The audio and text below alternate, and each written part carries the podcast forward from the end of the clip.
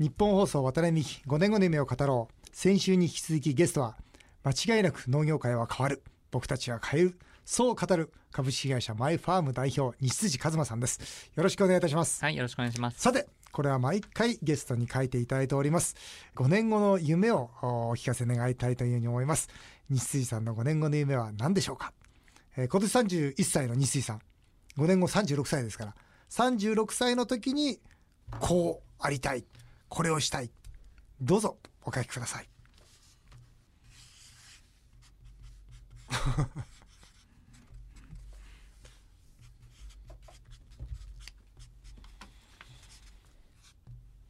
はい、えー、それでは西筋和馬さんの5年後の夢ご自身で発表していただけるでしょうか。どうぞ。はい、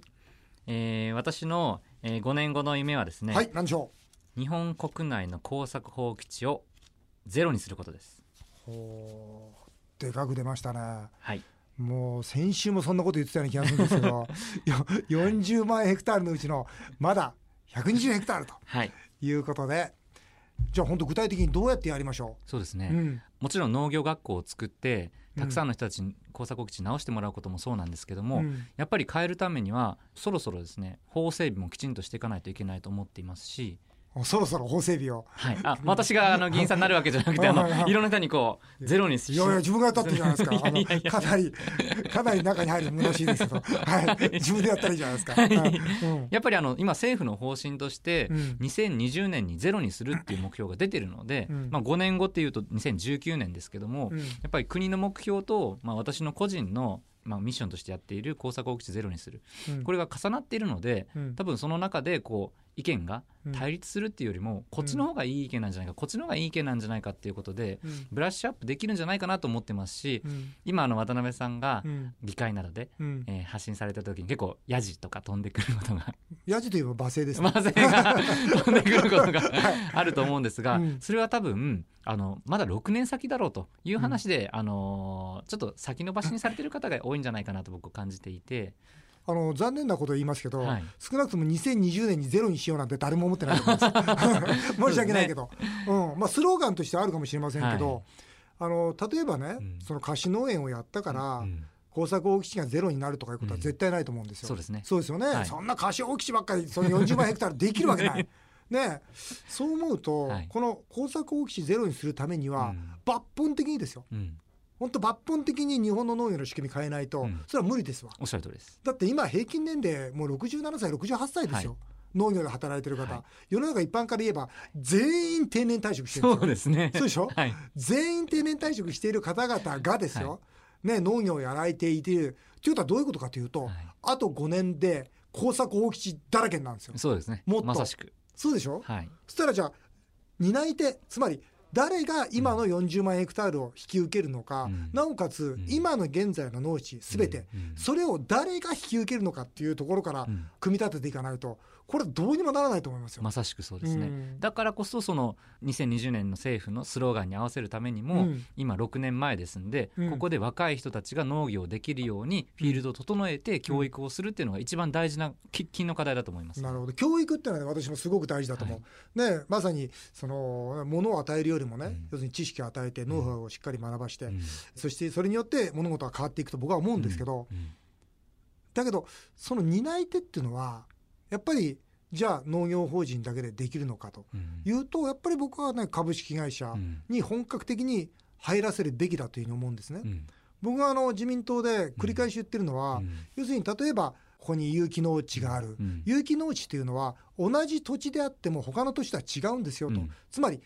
ものすごくたくさんの堆肥、つまり投資をすることによって生まれる、そうですよね、おっしゃる通り農業ってのは土ですよね。そうですねそう。年々土地の評価が上がってるはずなんそうなってるんです。だからバランスシート同じバランスシートであっても、はい、年々評価上がってるわけですよ。生産性上がってますから、はい、そうですよね。その時にどんどん投資するにあたって、うん、人から借りてあと5年後に返さなきゃいけない土地に投資しますかと、はい、そんな愚かなことを株式会社がしますかしないわけですよ、うん、だから株式会社には持たせなきゃいけないんです農業を本気でやらせるためには、うん、だけども株式会社は農地を持てないわけですよ、絶対に持てないわけです。今回の特区制度うんぬんとかいうことを言って、はい、じゃあこの特区だけではいいじゃないですか、うん、全然ノーです、うん、土俵にも残らないですよ、うん、これどう思います？これですねあのちょっと横の話からいいですよどんどんやってください。関西の菓子農園で今大問題が起こってまして、うん、おどんな問題？それが何かっていうと、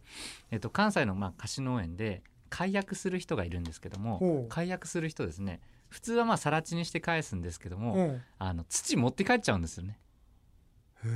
穴ぼこが開いちゃうんです菓子農園あその5坪15坪？そうですそうです、ね、そこは私が長年作った土だからって言って持ってっちゃうんですね。例えば自分家近くの庭とか。そうですそうです。で穴がボコッと開いてしまうんですけども、まあ、そこに新しく土入れるのもなんなので穴がよく開くんですよ本当？あそんなそんな見たことない。それが拡大したバージョンが今渡辺さんおっしゃってたものだと思うんですけれどもやっぱりその農業に関する、その土地に対する考え方が今までだと化学肥料を突っ込んじゃえと、土地の評価は一定ですという形だったんですけどもこれからこの地球上の有限な資源をやっていくためには有機物の投入堆肥の投入していかなければいけないのでそこの評価を別軸で作らないと、ちょっと株式会社がその借りてるところに投資して、こう、そうだね。土だけ持って帰るね。そうですね。そんなバカなことがあっちゃいけないよね。あっちゃいけないですね。そのために僕もあの購入できるようにした方がいいと思ってます。なるほど。でやっぱりねそれと同時にやっぱり根本的にその仕組み、例えば減反政策、うんうん、まあ、今回ね減反政策こうどんどん違う方向では動いてるんですけど、うん、でも結局はお米作んなかったら、うん、その代わりにねじゃあ麦作んなさいと、うん、ね、麦作ったら結局お金渡しますよっていうような、形を変えた減反政策でしかないわけですそうですね、はい、要するに抜本的に変えてるわけでは何でもないわけですね。この減反政策なんていうのは農業関わっててどうやって見られてます？基本的に頑張ってない人にお金がもらえるっていう仕組みは僕は全部やめた方がいいと思ってます、いいこと言うね西井さん。本当そうなんだ。頑張ってない人がお金をもらえる仕組みなんですよ、はい、そうでしょ？いいものを高く売ろうとする人、はい、いいものを安く作ろうと思う人、うん、この人に対してインセンティブが働かないわけですよ、うん、そうですよね。まさしくそう、ね、だからその経済の原理原則から全く外れたことをこうしているわけで、うん、その中でなんとかじゃあね、例えばお米ならお米で高値で置いとこうと、こうするわけじゃないですか、高値に置いとこうと、いうことになると結局関税を引き下げるのは嫌だ。ってことになりますよね。そうすると TPP っていうのが僕は大チャンスだと思ってるんですけど、TPP が要するに大ピンチだと皆さん考えてらっしゃるわけです農家さんにとって。農家,、農家さんにとっては。この TPP はどう思われてます？TPP に関していくと、うんうん、あの若手農業者でですね、うん、TPP 反対だってやってる人ってあん。まりいないんですよね実は。あなるほど。そうですうん、これがチャンスだからやってやろうと、うん、この機会に米を外に持って行ったりだとかして、うん、輸出の金額上げようよって思ってる人たちの方が多いです。で結構まあ私たちの仲間でですね、ベトナムに行ったりだとか、中国に行ったりして、どんどんとこうパイプをつないでる人たち今増えてきてるんですよね。あそうですか。その部分でいくと、僕はその TPP に関してはチャンスだと思っています。ですよね。だから僕ね価格をね、関税をなくして価格を下げたら、農家を助けたいならば直接支払いすればいいんですよ。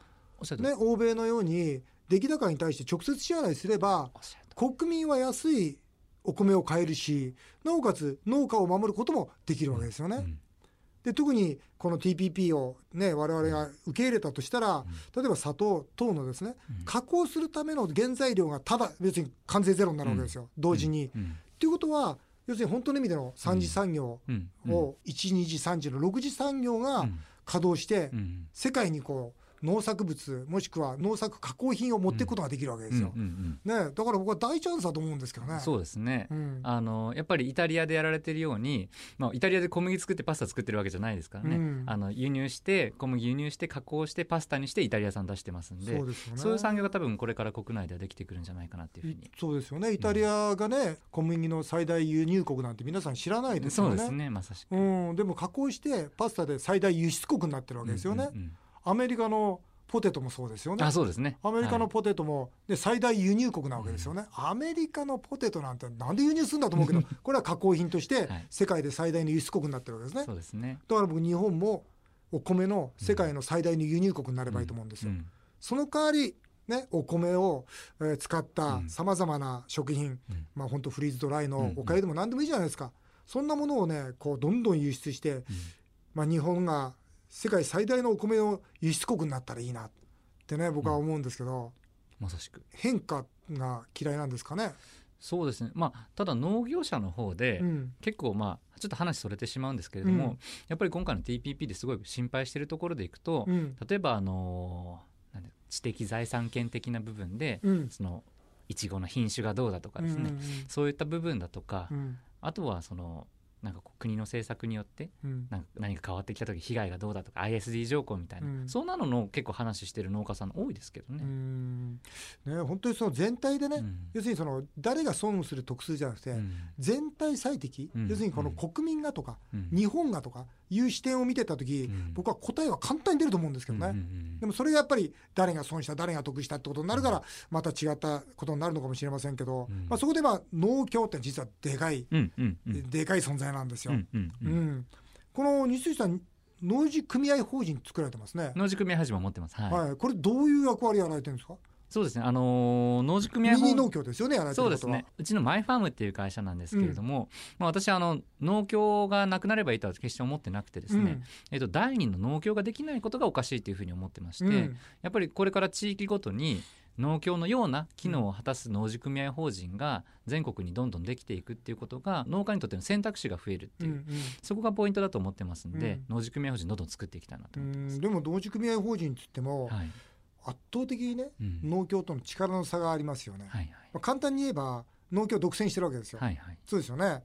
でもねこの農協って僕はね、うん、一体誰のための組織なのかなっていつも疑問に思うんですね、うんうん、20万人の方が働いてらっしゃるわけですよ、うんうん、でも実際日本の専業農家の方って40万人しかいないんですよ、はいはいはい、つまり1人の農協の職員を2人のね農家の方が支えてる構図なんですよ、はい、ありえないんですよ、うんうん、じゃあなぜそれが成り立ってるかというと、うん。例えば最近ですと農協の主たる業務は、例えば冠婚葬祭業、はいはいはい。ね。えー、葬儀屋さんですよ。で例えば屋久島なんか僕の好きな島から言うと、うん、電気の売電、うんうん、これ独占してるんですよ、農協さんが、うん、で確実な利益を出してるんです、はい、つまり農協というのは本来農家のためにある存在なのに準会員という一般の方々のために、うん、そのさまざまな農業以外の事業をされてるわけですよね。うんうんうんまあ実際政府の部分でいうと日本生命の次ですからね、うん、貯金額からいうともう日本最大ですからね。ね。はい、ですから本当に大大金融機関であり、うん、その金融機関が本来なら他の仕事をしちゃいけないのに、うん、農協だけは許されてるんですよ。うん。でなおかつ法人税は一般の企業よりも安いんですよ、でなおかつ独占禁止法には引っかからないわけですよ。僕はそういう特権はあっていいと思うんですよ、でもその特権は基本的にですよ、ね、間違いなく農家のためなら分かるんですよ、うんうん、そうじゃなくて20万人の農協職員のためにあるんだったら、はい、これは僕は間違いだと思うんですよね。おっしゃる通りだと思います、ね、農協とはどういうお付き合いされてます？えっと、うちはですね、うん、あの役員にも農協の人がいまして あの要は弱者の理論で私たち戦ってますので。どんな理論ですか？どんな弱者ですか、はい。まあ、あの農業界でいくともう本当に米粒のような存在ですので、うん、やっぱりいかにその敵を作らないかっていうのは大事な戦略の一つですので。そうきたか、はい、あそう。はい。あのつかず離れずでいろんな方々とお付き合いすると。あそう。ただやっぱり農協に、まあ、私の大学時代の同級生なんかも結構行ってるんですよ。農協にね。農協に。でやっぱりその入社する時とかですねちょっととんがった人なんかでいくとやっぱ農協改革って言って入っていくんですけども、うんうん、みんなやっぱり10年ぐらいすると馴染んでいっちゃうんですよねそれで。政治家とみんな一緒です、うん、で、うん、どんどんまあこういうのが社会のルールだからねと。いう感じで言ってしまうんですねそこは僕すごい悲しいことだと思ってますんで、その人たちが声を上げるなり、えー、とそこで思い切って、えー、と自分で第二農協を作るんだって言ってスピンアウトしたらいいと思ってます。できないだろうね。第二農協って僕基本的に難しいと思ってるんですよ。なぜかならばそこまで優遇されてるのは農協ですから。そうですね、うん、そして農協はあまりにも戦う範囲が広くて、うん、そのお金、うん、つまり資本力がありすぎますよ、うん。うん、あんなとこと戦えないですよ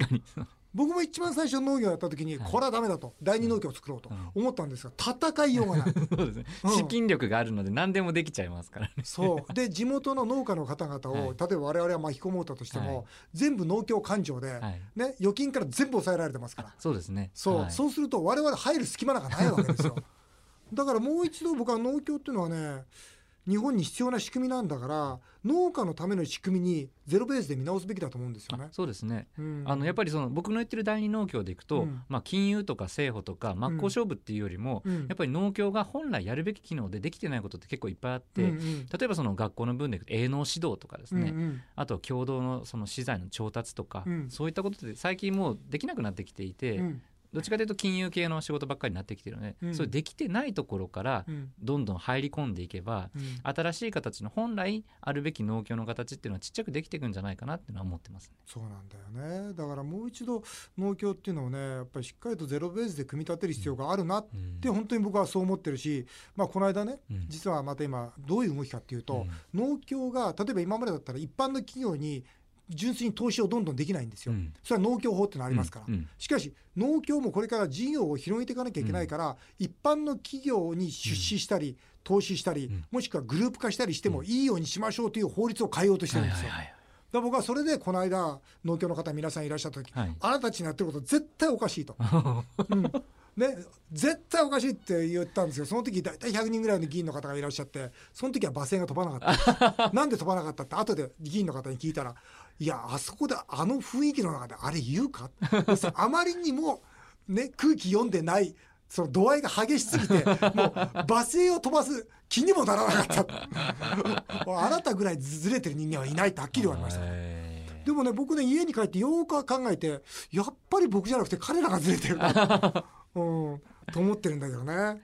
さっきね、はい、その5年後の夢を書いてもらいましたけど、はい、西井さんっていうのは、夢を目標と野望に分けてるってこの本の中にねそうですね、ね、書いてあるんですけど、はい、この目標と野望っていうのはどういうことですか？野望の方が僕、遠くのイメージがあって、うん、まあ、自分がたとえ死んだとしても、うん、まあ、誰かがその意思を引き継いでくれてできるようなもっともっと先の話が野望。ね、で自分が生きてる間にできることは目標っていうふうに置いてます。なるほどね。じゃあ地球上がね、それこそ一つの国になって、ね、貧しい人も一人もいなくなってなんて本当見えないもんね。そうです。野望だよね。野望です、野望です。だけど、ね、その目の前の、例えば1000ヘクタールまで広げて、その一部役割を果たしましょうってできるからね。そうですね。目標なわけだよね。うん、今一番具体的な近い目標って何ですか、西井さん？具体的に近い目標ですかね。これはやりたい。やりたいことですよね。そうそうそう。これはやりたい。例えば先ほど工作放出ゼロにするってね、こんなの僕に言われたら野望だと思うんですよ。うん。あのやりたいことあるんですけども、うん、ちょっと秘密で。面白い。面白い、本当。あのね夢っていうのはね言った方がいいんだ。よそうですね。そうだよ。そうするとね、はい、あいつおかしいこと言ってるなと思いながらね 応援してくれるんですよ、まあ、そういうね、はい、みんなにこうなんていうのかな自分の夢を発表する場をね、はい、まああの日本武道館みんなの夢アワードという、うん、まあ、最大支援2000万円という日本一の夢のコンテストを開いてて、うん、まあ、あの西井さんにもね、ね、あの来ていただいたわけですが、はい、まあ、最後に農業で起業という少し人とは違った道を堂々と歩んでいらっしゃる西筋一馬さんからもぜひ夢の大切さや今夢を追いかけている人へメッセージをいただきたいというふうに思います。どうぞ。自分の夢に嘘をつかない。で僕すごい大事だと思ってまして、やっぱり一旦これが私の夢ですというふうに言ったらですね、うん、もう突き進んでほしいと思ってますし、うん、やっぱりそれに共感した人たちがちゃんと支えてくれるので、うん、心が折れそうな時とかいっぱいあると思うんですけども、やっぱりそれでも言い続けてるっていうことが僕すごい大事な夢を実現する要素だと思ってますので。面白い言い続けなきゃならないと言って内緒にしている人がここにいますけど まあ自分の夢に嘘はつかないとい。うことでね、はい、はい、このメッセージをこの日本一の夢追いかけているみんなに送りたいと思います。えー、渡辺美希5年後の夢を語ろう。先週と今週2週にわたってマイファーム代表西辻一馬さんにお話をお伺いしました。どうもありがとうございました。はいありがとうございました